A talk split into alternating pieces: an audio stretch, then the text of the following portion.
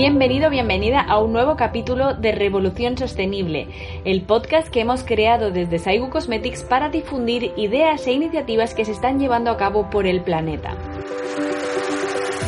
Porque en el medio ambiente es muy fácil caer en el pesimismo, en el no hay nada que hacer, y probablemente hayamos pasado todos por ahí, pero luego te levantas y empiezas a buscar soluciones al alcance de tu mano. Es lo que hicimos en Saigu Cosmetics y por eso hemos querido hablar con uno de sus fundadores, Gerard Prats, para que puedas entender lo que le movió a impulsar este proyecto. Hemos hablado con él sobre su trayectoria, sus preocupaciones por el medio ambiente y sobre qué podemos hacer para no sentir que nos estamos quedando de brazos cruzados mientras todo nuestro alrededor se hunde. Aquí te dejo con la charla. Gerard Prats, buenos días, muchísimas gracias por estar aquí, aunque teniendo en cuenta que es tu empresa, eh, pues no podía rechazarnos. Hola, buenos días Cristina. Sí, sí, lo tenía difícil, lo tenía difícil esta vez. Bueno, Gerard, tú eres el alma de Saigu. Eh, este podcast lo hemos creado para, para que toda la gente se conciencie sobre sostenibilidad y no conozco persona más consciente y más implicadísima en el medio ambiente y por eso me gustaría que todo el mundo eh, te conociera. Explícame en primer lugar de dónde nace esta obsesión, pero bueno, es una obsesión positiva por el medio ambiente, esta preocupación tan importante tuya. Yo siempre me acuerdo que desde pequeño he tenido como una sensibilidad muy fuerte por la naturaleza. Supongo que es cierto que el hecho de haber nacido en Menorca, rodeado de, de verde, de mar, tener unos padres que bastante concienciados también, ha ayudado, pero no, no, sabría explicarlo. Es algo que está en mí, es parte de mí. Vale, entonces, pero claro, cuéntanos, porque es verdad que eh, te flipa la, el medio ambiente desde toda la vida, pero eh, bueno, estudiaste química, química, que no es que no tenga que ver, evidentemente. Eh, fuiste a la universidad, estudiaste química en Barcelona y te especializaste en cosmética. ¿What? Cuéntanos esto, por favor. También es otra cosa difícil de explicar. Pues no pasa nada, poco a poco. Supongo que, uh, bueno, uh, como, como todo el mundo, seguí un poco el río o el cauce del río por donde te lleva, ¿no? Y uh, siempre, en, en, cuanto a química, siempre se me había dado bien. Yo tenía muy claro que era de ciencias y, y, y me gustaba, entonces elegí esta carrera y, y escogí un máster que estaba especializado en cosmética porque me interesaba, el, en ese momento pensaba que temas de marketing y, uh, o sea, había acabado cansado de tanta ciencia y quería uh, variar un poco. Entonces, uh, este máster era como un conjunto de los dos mundos.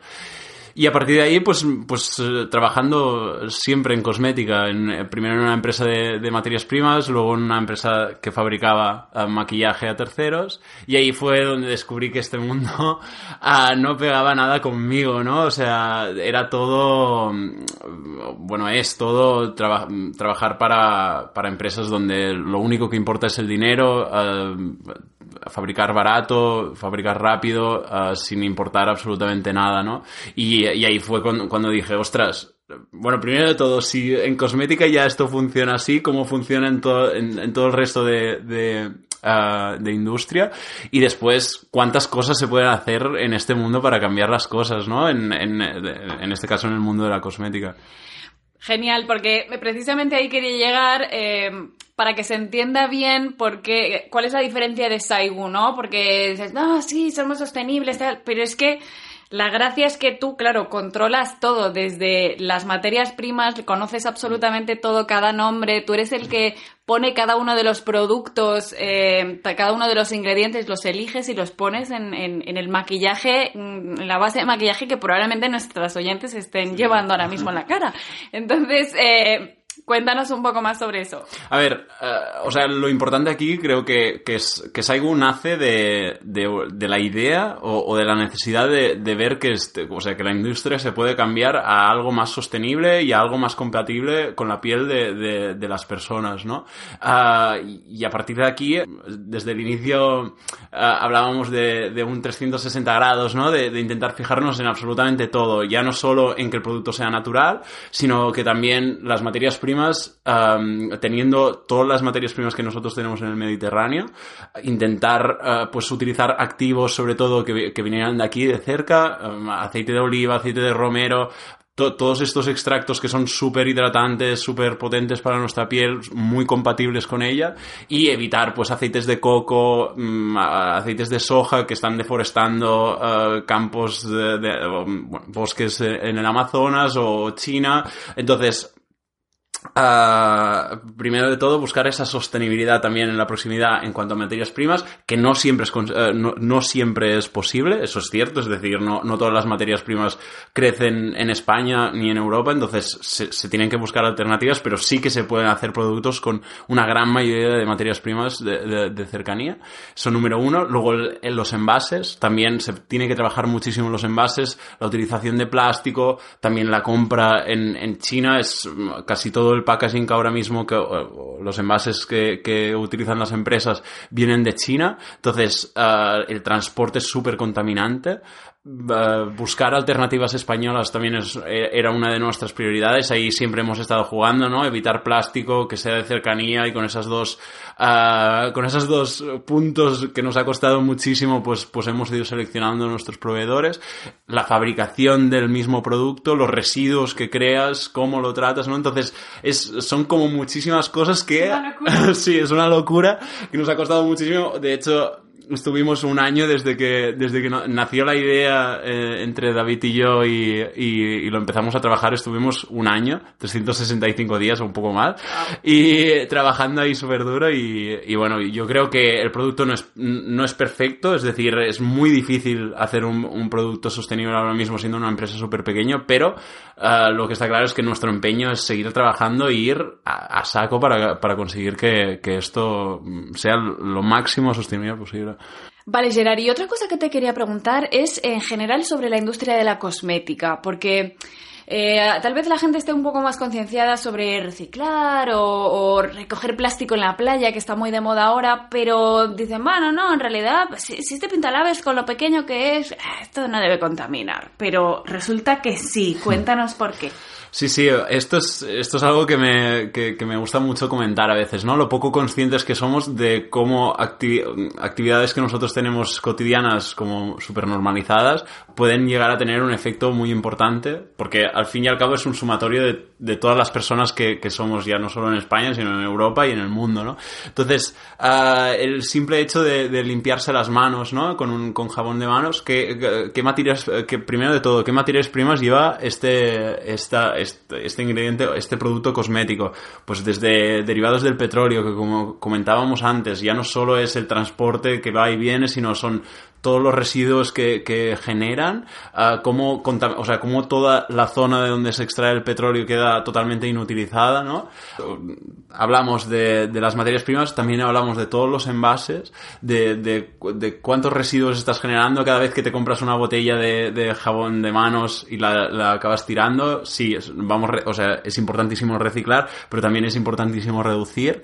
Entonces, Um, estas, estas peque esta pequeña acción que es limpiarte las manos al final tiene to toda una serie de uh, pues piensa de, de, primero lo has ido a, co a, coger tú en el supermercado, lo han tenido que llevar al, al, supermercado, antes tendrá que haber ido a una cadena de distribución, esa cadena de distribución se, se viene de una fábrica o de un, de un proveedor que le ha comprado una fábrica, de esa fábrica ha comprado todas las materias primas, todos los envases, que seguramente viene casi todo de China, la, de China viene todas las materias primas de todo el mundo, entonces...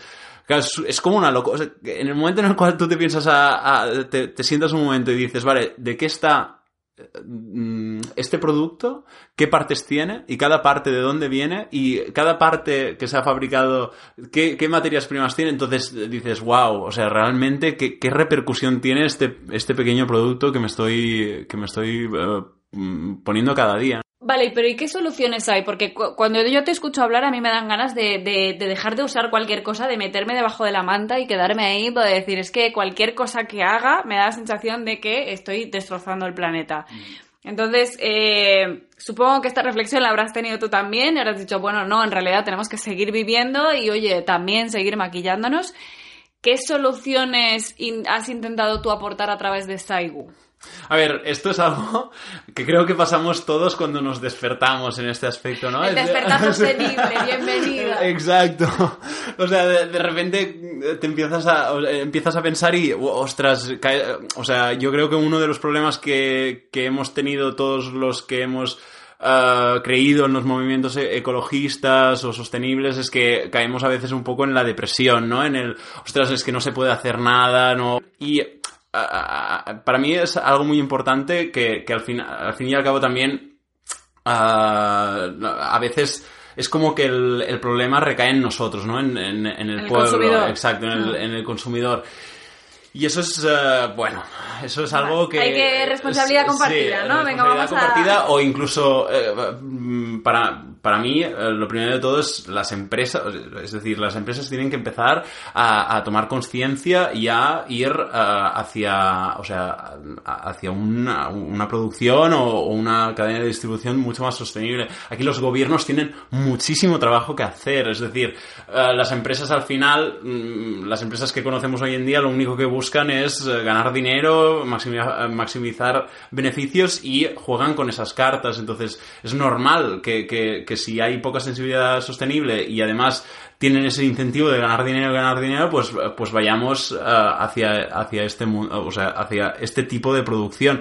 Entonces ahí entra en juego la, la política y nuestros gobernantes que que tienen que empezar a trabajar para que el, pueblo empiece a, tener más posibilidades para consumir de una forma sostenible. Claro, pero me da la sensación que es un poco huevo y gallina, ¿no? Porque eh, mientras los consumidores no estemos concienciados, las empresas no harán nada y mientras nosotros no estemos concienciados, los políticos tampoco. Mm. Entonces, claro, ah, ¿no? Si, por ejemplo, eh, ¿De qué manera, Saigu, eh, queréis revolucionar el mercado? Es decir, porque claro, imagínate que ahora Saigu de repente empieza a vender un montón y el resto de la industria dice, ¡Ah, ostras, pues esta gente súper sostenible eh, está vendiendo.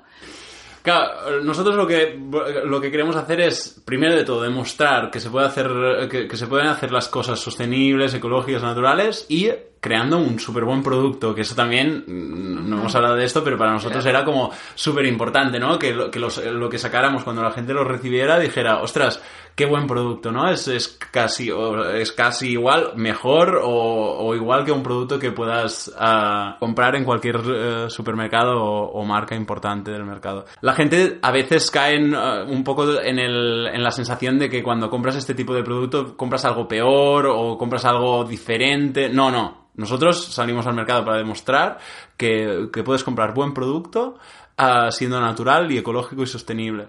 Y a partir de ahí, que, las personas puedan utilizar ese producto como cualquier otro.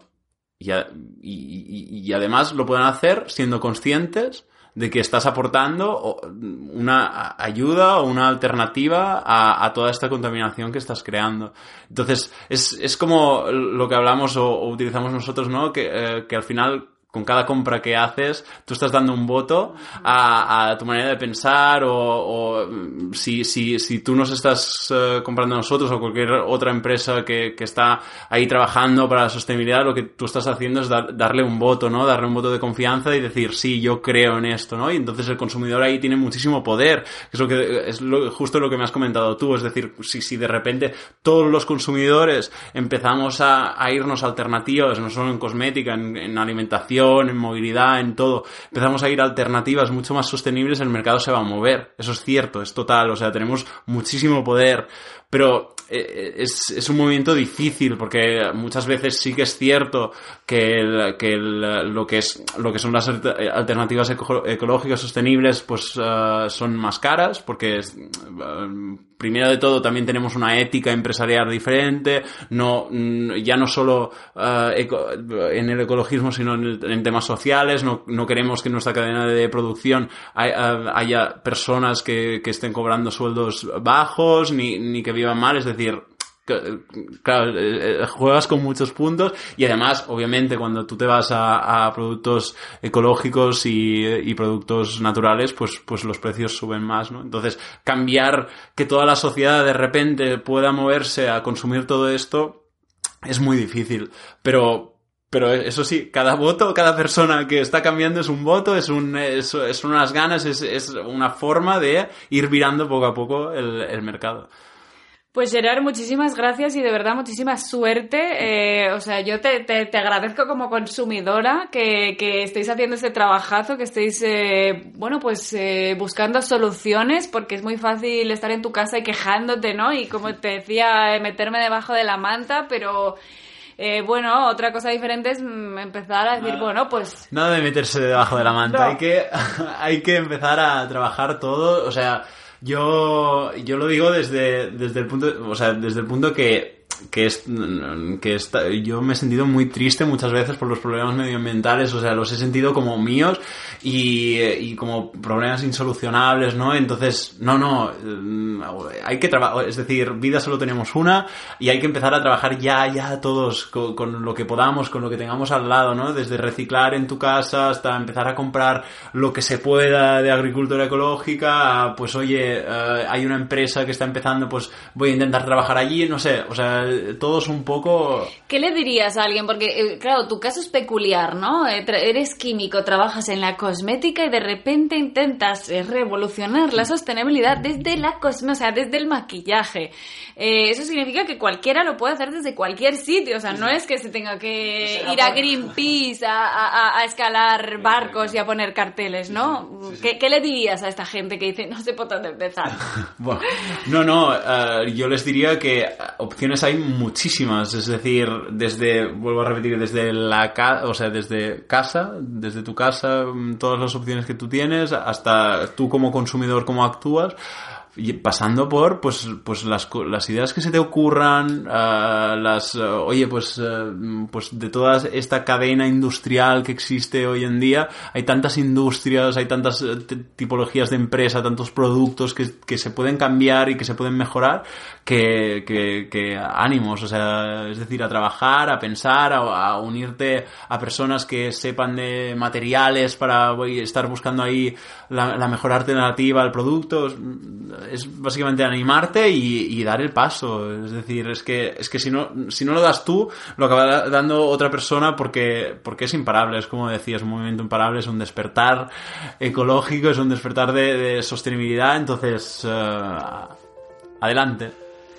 Pues muchísimas gracias Gerard en esta nota positiva con, con, bueno con esperanza de verdad y con decir que no no estamos aquí simplemente para decir que el mundo está fatal y que hay que apostar por la sostenibilidad no no no es que hay que buscar soluciones ya ahora sí. Hoy. Hoy. si alguien me escucha y hoy sale de, de, de, o sea, sale de este podcast pensando, ostras, pues mira, la idea que tenía, no sé qué, bueno, para mí sería una, una super alegría, ¿no? Ojalá, ojalá que inspiremos a mucha gente, que se quiten los cascos y se pongan a trabajar. sí. Gracias, Gerardo. Gracias a ti, Cristina. Y hasta aquí la charla con Gerard Prats. Espero que te haya inspirado y hayas disfrutado de ella tanto como yo al hacerlo. Mi nombre es Cristina Pop y ha sido un placer acompañarte en este capítulo de Revolución Sostenible. Recuerda que todos podemos ser ese cambio que queremos ver en el mundo. Hasta el próximo capítulo.